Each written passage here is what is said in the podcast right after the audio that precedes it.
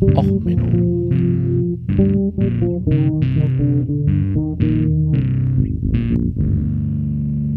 Der inkompetente Podcast über Dinge aus Militär, Technik und Computer, die so richtig in die Hose gingen. Hallo, herzlich äh, willkommen zu Och Menno, wo alles in die Hose geht und beim äh, Podcaster auch noch in der Nase sitzt. Ja, heute mit der leicht vererkälteten Folge Schlammschlacht, Bodendruck und Kampffahrzeuge und Wacken. Ja, Schlammschlacht, ein Song von Feuerschwanz. Ich hatte erst überlegt, ob ich die Wackenhymne nehme. Doro, All We Are oder äh, We Are the Metalheads. Ich hau euch nochmal We Are the Metalheads rein. Das sind schöne Bilder von 2009. Ja, die Bilder, die man jetzt so sieht, ist eher das nächste Video, das ich euch reinhaue. Ja, Wacken ist gesperrt mit der Anreise. Ähm, ich habe eigentlich die Chance gehabt, Grüße gehen raus ans Podstock Festival, noch Tickets zu kriegen, mit nach Wacken zu fahren, spontan, Zelt einpacken, los geht's. Ich war da da ja noch nie. Und ich habe mir überlegt, machst du es, machst du es nicht, machst du es, hatte aber ein paar Arbeitstermine, die sich nicht aufschieben ließen. Die Regierung zu Hause hatte dasselbe Problem. Ähm, es war einfach nicht so direkt drin und da haben wir überlegt, ach, das gute, richtig teure Trekkingzelt, mit dem wir um die Welt gereist sind. Ach nee, komm, da müssten wir uns noch so ein Billigzelt mal besorgen, damit das dann kaputt gehen kann. Und aha, so, so knapp wird das nichts. Lass mal gut sein. Und ist auch gut. Ich bin jetzt krank geworden, lag dann äh, im Bett, hab äh, Sci-Fi-Animes geguckt und hab das Wasser schön in der Nähe von Wacken, äh, hier, ich wohne ja nicht ganz so weit weg, schön gegens Fenster platschen lassen, während ich dann so Takes auf äh, Mastodon gelesen habe, wie liebe Grüße, wenn ihr anreist, haltet beim nächsten Sexshop äh, Overknie Latexstiefel oder beim Anglershop Warthosen ist notwendig. Ähm, ja, es ist nämlich so das Problem, ab einer gewissen Wassermenge wird Boden halt relativ weich. Ähm, dieses Problem hat man überall. Das hat man bei der Bodenbearbeitung durch Maschinen. Das hat man, wenn man auf Böden unterwegs sein will und so weiter. Und dafür gibt es den sogenannten äh, Bodendruck und den spezifischen Bodendruck. Also der Bodendruck als solches ähm, ist halt eigentlich erstmal, also ich verlinke euch jetzt erstmal ein bisschen mit Wacken und so weiter. Und ähm, da mit, für einen stabilen Untergrund muss man den Boden auch manchmal verdichten. Daher kommt übrigens auch der Spruch, Kranplätze müssten verdichtet sein.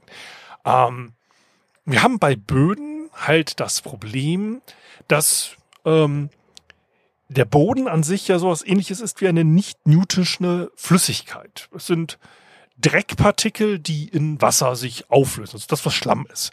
Mit genug Druck presse ich da das Wasser auch kurzfristig raus und ich habe einen stabilen Untergrund. Das sorgt allerdings dafür, dass ich meistens einsinke und im Schlamm versinke. Ähm, das mit dem Schlamm versinken hatten wir ja schon im Podcast äh, mit Panzern.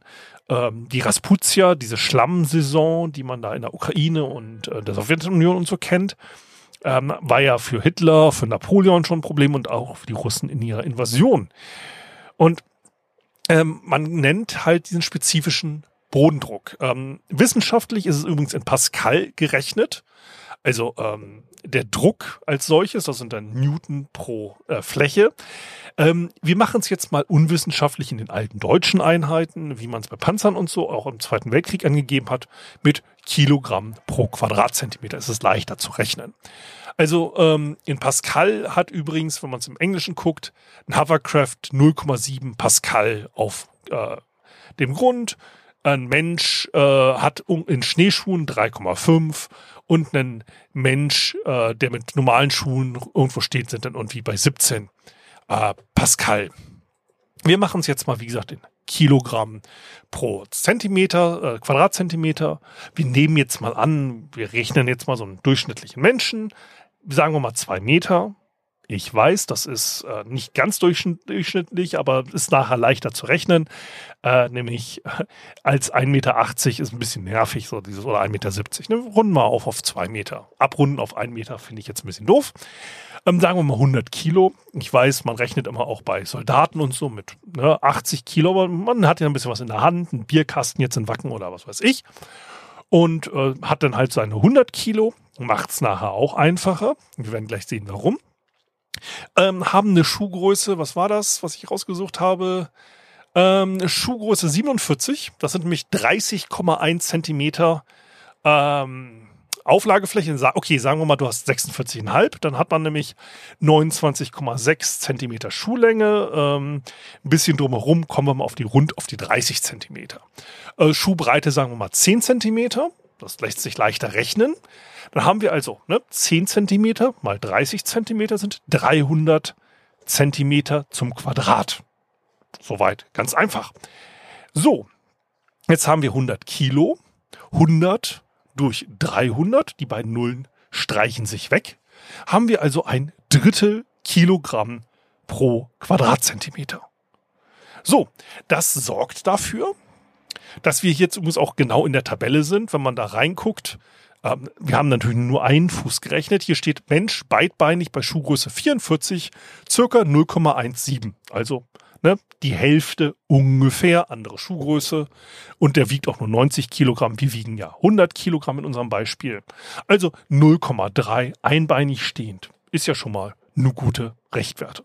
So als Ingenieur, mich interessiert ja nur ungefähr die Größenordnung. Ne, das sieht hier der Kettentraktor DT54, der verwendet wurde im Krieg, hat einen äh, Bodendruck von 0,41 Kilogramm auf den Quadratzentimeter. Ja, ein äh, äh, Panzer 4 Ausführung G 0,82, Tiger 2 mit 1,02 unterwegs. wenn wir das vergleichen mit einem Bagger, da sind wir dann bei 1,74 ein T62 0,77, der Leopard 2 A5 bei 0,95. Wir sehen hier schon das erste Problem. Ein Leopard würde also eher einsinken als ein T62. So. Ne, der Abrahams Panzer ist übrigens bei 1,083 und der sinkt dann halt sogar noch ein bisschen eher ein als der Leopard. Und ja, jetzt haben wir so das Problem, wir können ja überlegen, wie können wir uns anders über Oberflächen bewegen. Ne, das kann man ja machen. Wir könnten also ne, Schneeschuhe größere Auflagefläche generieren. Wir kennen das ja auch von so Pistenraupen. Ihr habt ja bestimmt schon mal eine Pistenraupe live gesehen oder im Video wenigstens irgendwo. Die haben ja so riesen Ketten, riesen breite Ketten und nicht viel Gewicht. Dadurch sinken sie im Schnee nicht ein. Das erklärt übrigens auch, warum denn Legolas als Elf bei Herr der Ringe nicht im Schnee eingesunken ist. Ganz einfach. Bisschen magersüchtig und platte Füße und schon sinkst du im Schnee nicht ein. so ein Elf, der hat einfach hohle Knochen im Vergleich zu einem Zwerg und schon kann er über den Schnee laufen. Man könnte jetzt gucken, ist der Schnee leicht angefroren? Was ist da der spezifische Halte? Also wie schwer, wie doof, äh, hoch darf der spezifische Bodendruck sein, um einzusinken? Gibt es lange, lange Tabellen. Äh, ich verlinke euch was von der von den ganzen äh, Bauernverbänden, äh, was auch bei Pferden, Pferde gegen äh, Traktor und so. Hochinteressantes Thema, welche Bodenzusammensetzung und so weiter. Das ist nachher übrigens bei militärischen Offensiven wirklich ein Faktor. Äh, muss der Panzer über den Sand angreifen oder ähm, äh, muss der hier über diese äh, Marschlandschaften äh, vor Wacken oder so angreifen? Das ist übrigens so ein Grund, der dazugehört, warum äh, die Panzerübungsplätze ähm, in Deutschland eher tendieren zu sandigen Böden. Ähm, da hat man eher so, was die Kettenfahrzeuge angeht, etwas bessere Nutzererlebnisse, als andauernd diesen blöden Panzer aus dem Schlamm auszugraben. Ne? Deswegen sind die meisten halt eher auf so sehr trockenen, sehr harten Böden, was bei der Infanterie dann immer für Genöle sorgt. Warum können die hier keine Gräben buddeln oder sowas? Aber es ist halt so der Punkt, ähm, die Panzer sinken nicht so schnell im Schlamm ein. So, und ähm, diese, man kann sich ja überlegen, ich kann mich anders fortbewegen über diese Schlammmassen oder so. Ähm, nur zum Vergleich übrigens ein äh, Bodendruck von 0,3, wie nimmt man für Menschen an? Dreier Faktor ist ungefähr ein, LK, äh, ein PKW und neun ungefähr ein LKW. Ne, so, nur ist immer so Größenordnung. Wie gesagt, als Ingenieur interessieren mich hier erstmal einfach nur Größenordnung. Muss jetzt nicht auf die Nachkommastelle genau sein. So, wir haben jetzt also unsere Möglichkeiten. Wir können ja überlegen, zum Beispiel, wir nehmen einen Schreitbagger. Ja, ein Schreitbagger, das ist ein Bagger, der hat den großen Vorteil, der hat Einzelradaufhängung, die kann er bewegen. Ja, er kann sich wie ein, hum, nein, Humanoid ist jetzt zu viel gesagt, aber er kann halt die vier Räder einzeln bewegen oder auch ketten und kann sich dadurch an ja, Böschungen angrenzen, angleichen und so und im schwierigen Gelände sich sehr gut bewegen. Das funktioniert relativ gut. Allerdings nur so lange, wie der Boden tragfähig ist. Das heißt, ich kann damit äh, einen Hang hochkrabbeln, aber so mit Matsch wird er genauso versinken wie alle anderen.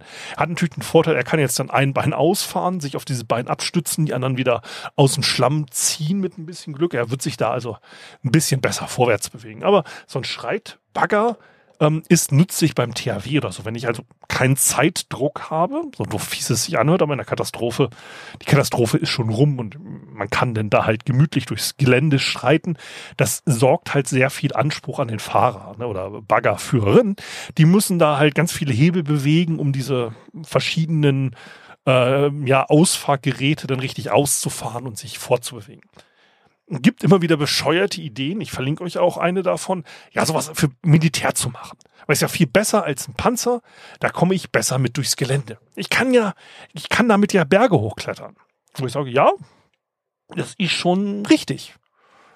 Ähm, dafür muss der Panzer halt leichter sein, ähm, weil ne, Hydrauliken müssen den ja heben können mit diesen Ausfahrgeräten und so. Ähm, und dann ist die Frage, was will ich damit? Was will ich mit einem Panzer, der einen Hügel erklettert hat. Das, also es ist klar für den Gegner schon mal vielleicht ein Überraschungsmoment, wenn auf einmal ne, ein Panzer oben auf dem Hügel steht, den man so halt kaum erklimmen kann. Aber auf der anderen Seite, ähm, ja, schön. Und dann schieße ich halt auf den. Oder noch schlimmer, ich gucke dem dabei zu, wie er sich da diesen Hügel da manuell Schritt für Schritt hocharbeitet und schießt währenddessen auf den. Das ist so für so einen Panzer jetzt noch nicht unbedingt so ein super Alleinstellungsmerkmal, dass ich jetzt irgendwo hochklettern kann. Macht vielleicht Sinn, aber macht es dafür Sinn, auf die normale Panzerkette zu verzichten? Das, das ist noch nicht so wirklich hilfreich. Jetzt kann man natürlich auf Ideen kommen. Ich kann das ja noch also noch extremer gestalten. Ich könnte zum Beispiel wie bei dem russischen Versuchsträger äh, T, TPP2 arbeiten. Der TPP-2 ähm, ist darauf entstanden, dass man halt versucht hat, Hindernisse mit Panzern zu überspringen, auch für Propagandafilme. Und da gab es tolle, tolle Aufnahmen, dass man so eine Rampe gebaut hat und der Panzer hüpft über den Fluss. Das funktioniert sogar. Man muss halt unter Feindfeuer im Zweifelsfall eine Rampe bauen an dem Panzergraben oder den Fluss, den man überqueren will. Und da muss man ordentlich Gas geben. Man hat allerdings bei den Filmaufnahmen auch festgestellt, naja, ähm, das Problem ist, dann bleibt vielleicht der zweite Panzer stecken, weil man ja dieses Problem wieder mit dem Bodendruck hat. Der Boden wird verdichtet, durch den anderen Panzer aufgerieben, ähnliches ähm, sorgt halt dafür, dass es nicht so perfekt funktioniert. Und ähm, hat man sich gesagt, das kann man aber besser machen. Wir bauen jetzt einfach einen Panzer, der die kinetische Energie maximiert, indem man ein zweites außen, angebra also außen angebrachte zwei zusätzliche Exzenterscheiben hat, die ihn dann vom Boden abdrücken wie ein Weitspringer im richtigen Moment und dann fliegt der Panzer. Ähm, man hat es dann ausprobiert. Ähm, man hat dann halt gesagt, okay, wir müssen den Panzer erstmal leichter machen. Das ist ähm, Soweit klar.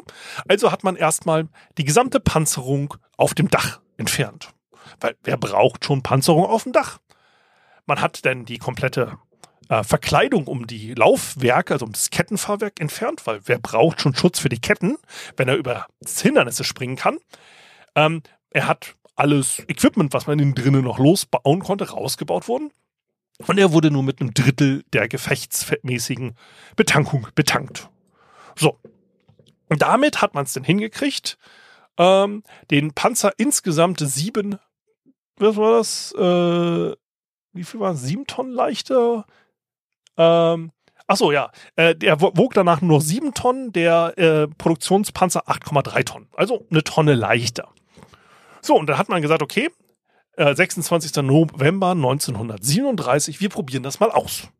Man hat Vollgas gegeben und äh, am 27. November und man ist da auf so einem Treck um die äh, ja, Fabrik gefahren und hat sich da mal ordentlich Gas gegeben und ist dann nur auf 25 km/h gekommen. Hat diesen Mechanismus ausprobiert und diese Schwung, diese exzentrischen Scheiben sind nicht voll gedreht. Dafür ist der Panzer dann aber relativ rapide stehen geblieben, weil nämlich diese Scheiben den Boden berührt haben und er ist dann über diesen äh, vereisten Grund geschlittert. Ähm, dabei sind dann mehrere von diesen Teilen, ich verlinke euch den äh, Report, äh, kaputt gegangen. Und dann hat man gesagt, okay, wir probieren es halt nochmal. Äh, wir reparieren das, das Ganze am 26. Dezember, also einen Monat später, nochmal versucht. Dafür hat man extra den äh, Sand auf das, äh, den Schnee gestreut, damit er mehr Grip hat. Ähm, also extra einen extra Track gemacht. Er ist damit gesprungen, ähm, ist allerdings äh, nicht genug kinetische Energie gehabt und nicht sonderlich weit gesprungen und damit sehr hart gelandet. Beim zweiten Versuch wieder gesprungen, äh, auch nicht so weit gehüpft und wieder sehr hart gelandet. Die Besatzung fand es dann insgesamt nicht sonderlich geil, ähm, aber man hat dann halt gesagt, okay, ähm, wir haben äh, das Ganze äh, ausprobiert und insgesamt hat es nicht gut funktioniert. Beim dritten Versuch auch wieder nicht sonderlich weit gesprungen. Ähm, man hat dann aber festgestellt, naja, so ein hydraulisch gedämpfter Stuhl für den Fahrer, er hat sich als sinnvoll erwiesen, den könnte man vielleicht auch in anderen Panzern einbauen. So, äh, interessanter Testbericht, wie gesagt, unterschrieben vom Militäringenieur dritten Grades Poknolov. Interessant. Aber man kann das natürlich weitertreiben mit diesem Springen. Wenn man auf die Idee kommt, wir haben einen Panzer, der kann springen, da kann man da noch andere Probleme lösen. Zum Beispiel Mr. Wallace, ähm, äh, Henry Wallace aus Freeport, New York, USA, hat sich äh, 1942 gedacht, wir haben ein Problem mit Panzern. So ein Panzer, der hat ein Riesenproblem. Der hat nur eine Kanone. Und die ist nach vorne gerichtet. Wenn ich jetzt also als Feind an die Seiten des Panzers komme, dann hat der dort weniger Panzerung und er kann mich nicht beschießen. Und wenn ich sogar in seinen Rücken komme, kann ich ihn noch perfekter beschießen. Also hat er sich gedacht, okay, wir bauen erstmal einen perfekten Panzer. Und zwar in Form, ich weiß nicht, kennt ihr diese Reichsfluchtscheiben? Diese Käseglocken mit so einem kleinen Böppel oben dran. Also das ist immer diese Nazi, von wegen die Nazis hatten die UFOs und so. So was ähnliches hat er gebaut. Er hat ein, naja, Zylinder genommen, hat oben drauf einen kleinen Boppel gesetzt, da saß der Fahrer drin, den konnte, dieses Ding, oben diesen Boppel konnte er um 360 Grad drehen, der Fahrer konnte in alle Richtungen sehen. So, jetzt hatte er also eine runde Panzerung Rund ist erstmal vorteilhaft für Panzer, weil dort natürlich leichter Geschosse abprallen durch die Rundung.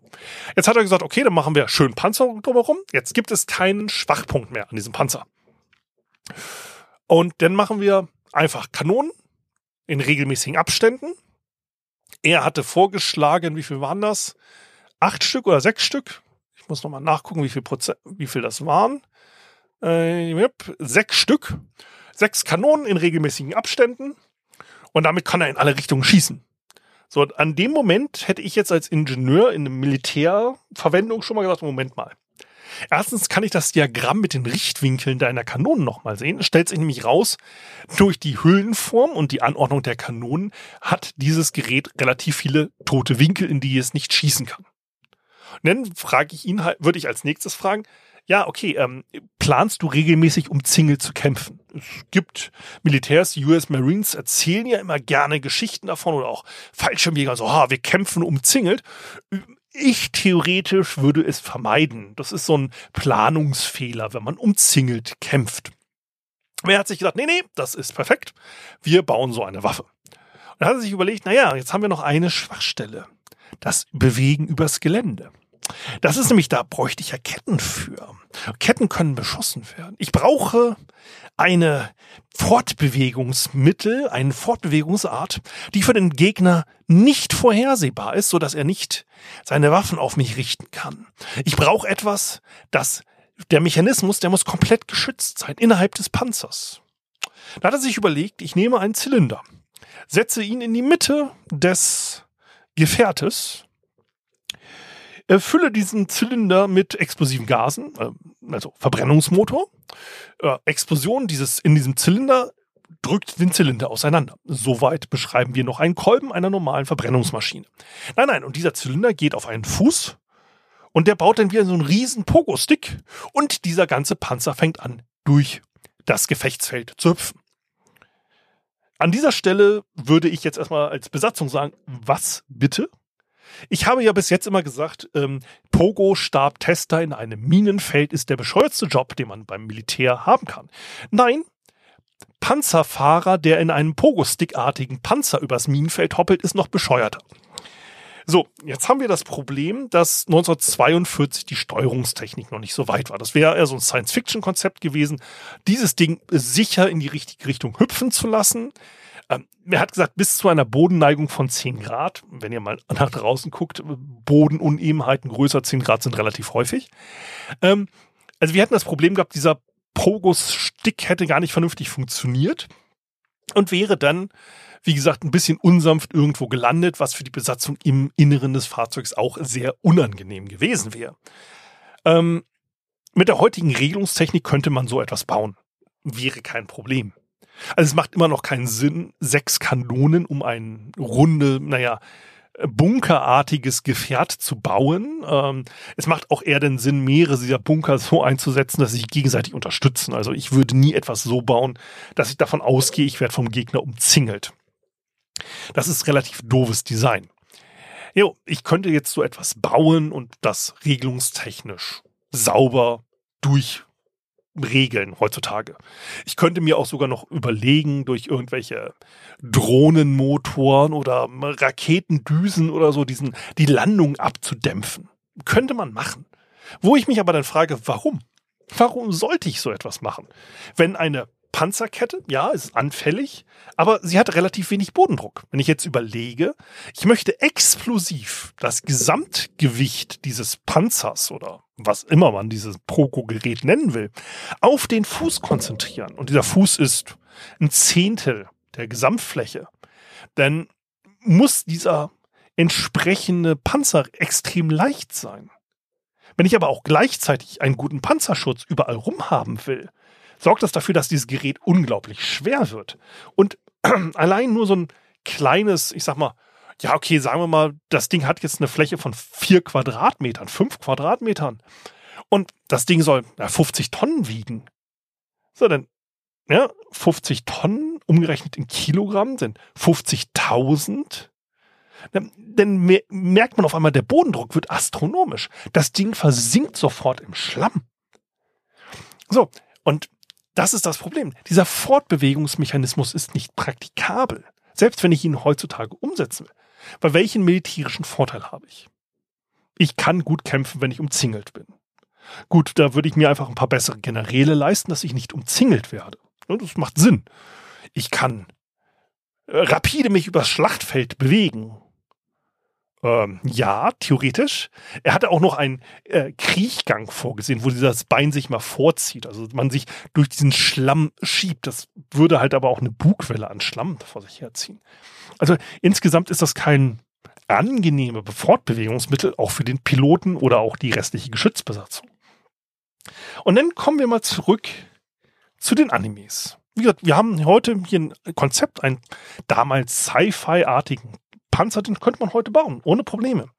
Wie schaut's denn eigentlich mit Kampfrobotern aus?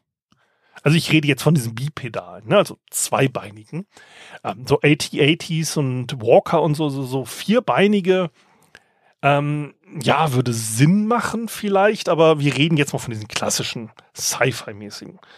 Ähm, Meistens sagt man ja auch immer so, ja, durch eine Verbindung mit dem Piloten kann der Computer diese Gleichgewicht überhaupt über erst halten und deswegen müssen die zweibeinig sein und so möglichst menschenähnlich. Ist ja immer so dieser Sci-Fi-Techno-Bubble, um zu sagen, okay, ich finde es einfach geil, wenn Roboter sich gegenseitig eins auf die Fresse geben. Finde ich völlig okay. Ich, deswegen gucke ich jetzt auch gerade eine Gundam-Serie, Which uh, from Mercury. Finde ich cool. Ja, ich finde es cool, wenn Roboter sich eins auf die Fresse geben. Kann man, man kann einfach ein Mensch niederer Gelüste sein, einfach zufriedenstellen, finde ich cool.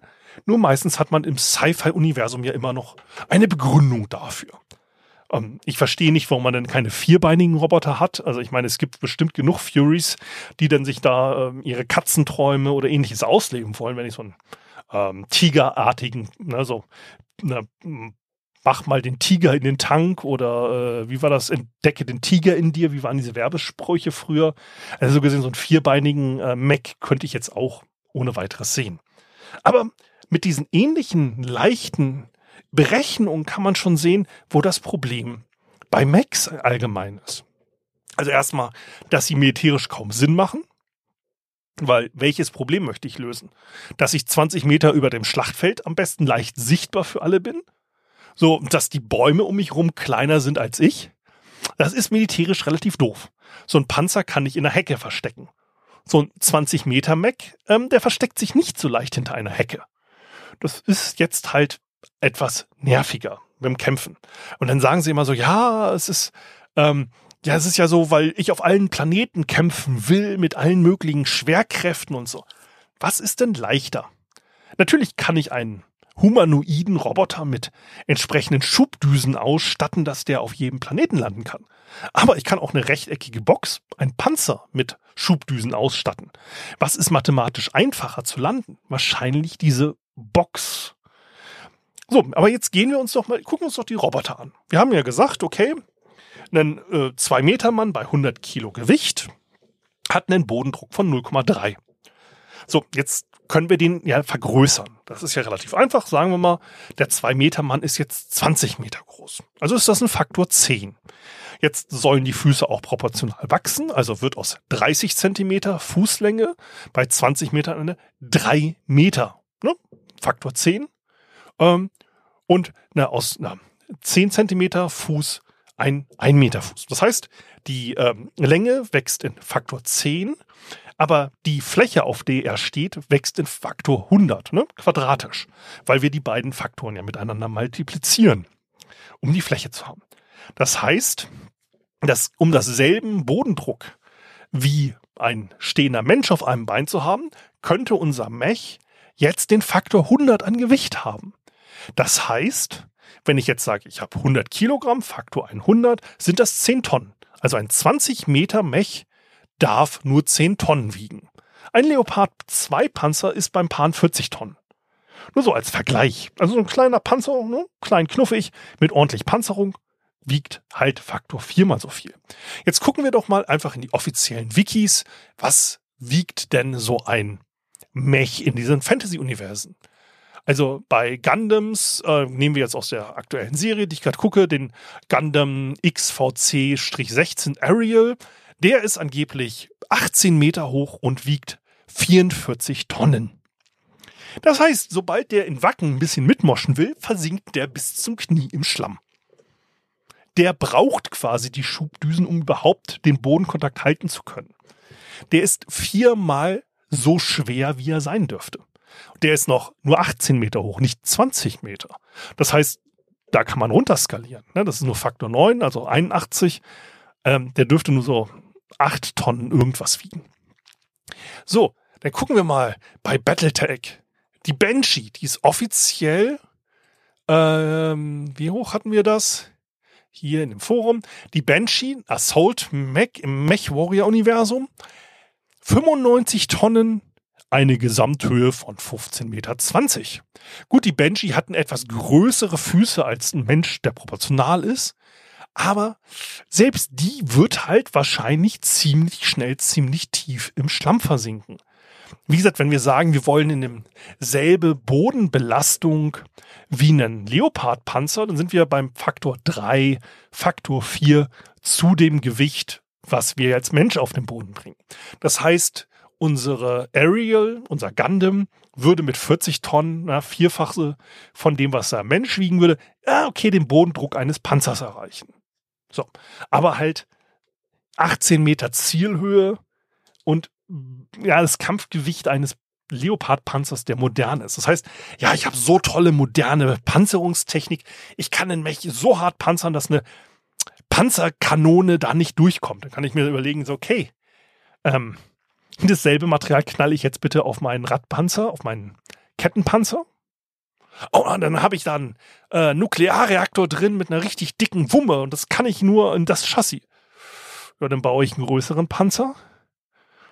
Aber gucken wir uns doch mal andere Mechs an. Ich meine, ich habe ja auch geliebt äh, Pacific Rim. Ja, die Jäger da drin. Hier Gypsy Danger.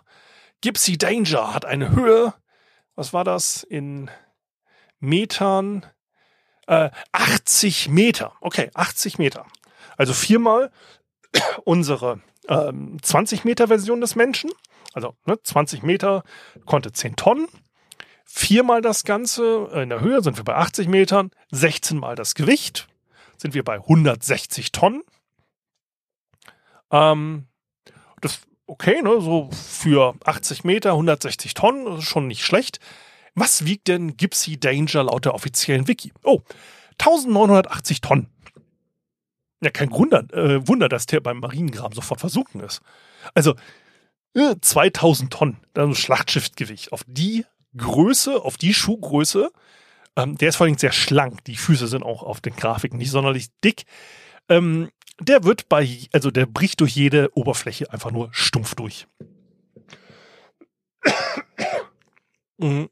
Ja, also das ist das Interessante, ähm, dass man, dass man vergleicht. Also ich möchte es auch nicht mal vergleichen mit einem Strandläufer. Das sind ja diese Vögel mit extra breiten, ähm, äh, quasi, was nennt man, zehn Krallen, die dann noch so Schwimmhäute an den Krallen haben, damit sie dann im Watt und so nicht einsinken. Damit muss man es ja gar nicht vergleichen, aber es reicht ja mit heutiger Militärtechnik, das einmal zu vergleichen. Und dann sieht man einfach, dass ein Mech, außer ich kämpfe auf Betonoberflächen, die extra verdichtet und dafür ausgelegt sind, eigentlich keinerlei Sinn machen. Die sind einfach so schwer und so massiv, dass sie bei jeder Gelegenheit sofort durch die Oberfläche brechen würden. Solange ich nicht auf nackten Fels kämpfe mit den Dingern, äh, bringen sie halt nicht sonderlich viel. Und welche Vorteile hat man mit der humanoiden Form? Oh, ich habe Arme und kann Waffen in die Hand nehmen. Okay. Okay. Ich könnte natürlich jetzt auch genauso gut andere Formen der Bewaffnung mir vorstellen oder so. Und dieser zweibeinige Gang, naja, gut. Aber naja, wir können jetzt einfach noch ein bisschen die Bilder genießen, aus Wacken und einfach uns überlegen, dass die Menschen, die da jetzt einsinken, da würde halt schon Leopard 2 Panzer so dreimal so tief einsinken. Ne? Einfach der Mensch, der da läuft. Ähm, und dass dann eventuell ne, der Mac dann bis zur Hüfte in der Scheiße steht, während er vorne in der Front rummoscht. Ist ja auch mal ein schönes Bild. Naja, ähm, bis die Folge rauskommt, ist Wacken hoffentlich schon halbwegs unfallfrei äh, vonstatten gegangen. Das wird ja nächste Woche passieren. Also, dass die Folge rauskommt. Ich nehme sie heute am Mittwoch auf. Es kommt in einer Woche raus. Aber bleibt so lange gesund. Und wenn euch die Folge gefallen hat, hinterlasst mir doch eine nette Botschaft. Und wenn sie euch nicht gefallen hat, dann macht doch bei ein, äh, eurer Feinde ein bisschen Bodendruck mit dieser Folge und äh, ja, was auch immer. Bleibt gesund. Bis zum nächsten Mal. Ciao, ciao. Alles Gute. Euer Sven.